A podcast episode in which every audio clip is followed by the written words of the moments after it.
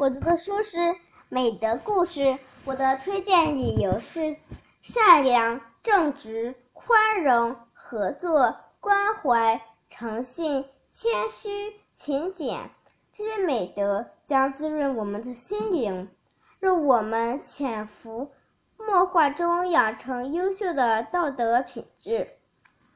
接下来是我分享的片段：诚实节的由来。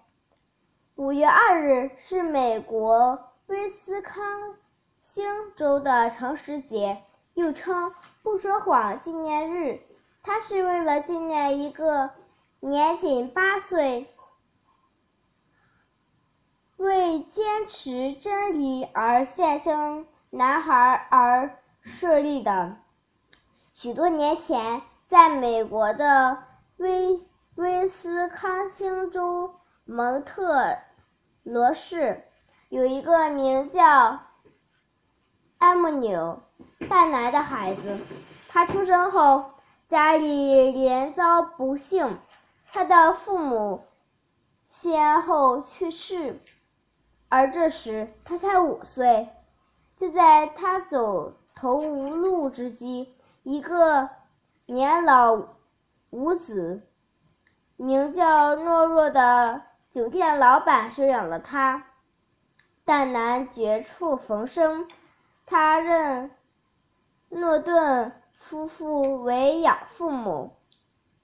但南年龄很小，但过早经历各种磨难，使他变得很懂事。诺顿的酒店不大，他有什么活儿，男人都抢着干。对养父母也很尊重、孝顺。总的来说，一家三口的日子过得还算和顺。转眼间，三年过去了，楠楠八岁了，变得更懂事了。他渐渐发现，养父母不是正派人。酒店出卖了月了水啊酒，还要记假账，多收钱。诺对夫妇总是挖空心的计算怎样坑骗客户，但南看在眼里很生气，经常苦劝养父母不要争为新钱。养父母诺顿非非但不听，有时候还顺手给他两巴掌，骂他。吃里扒外，久而久之，养父母对这孩子越看越不顺眼，加在他身上的拳脚也越来越多。一天晚上，大南刚睡着，就被楼下一阵敲打声惊醒了。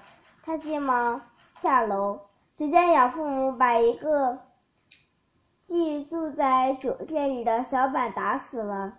第二天一早，养父母就来到了他的房间，教他如何在警察面前说谎。男的大男回答：“我不想说谎。”诺顿夫妇就把他吊起来，用鞭子抽打他，逼他说谎。他们抽打大男两个小时，大男的回答还是：“爸爸，饶了我吧，我不想说谎。”最后。大男被活活的打死了。事发后，诺顿夫妇受到了法律的严制，市幕府为大男建造了一块纪念碑、纪念牌和一座雕像。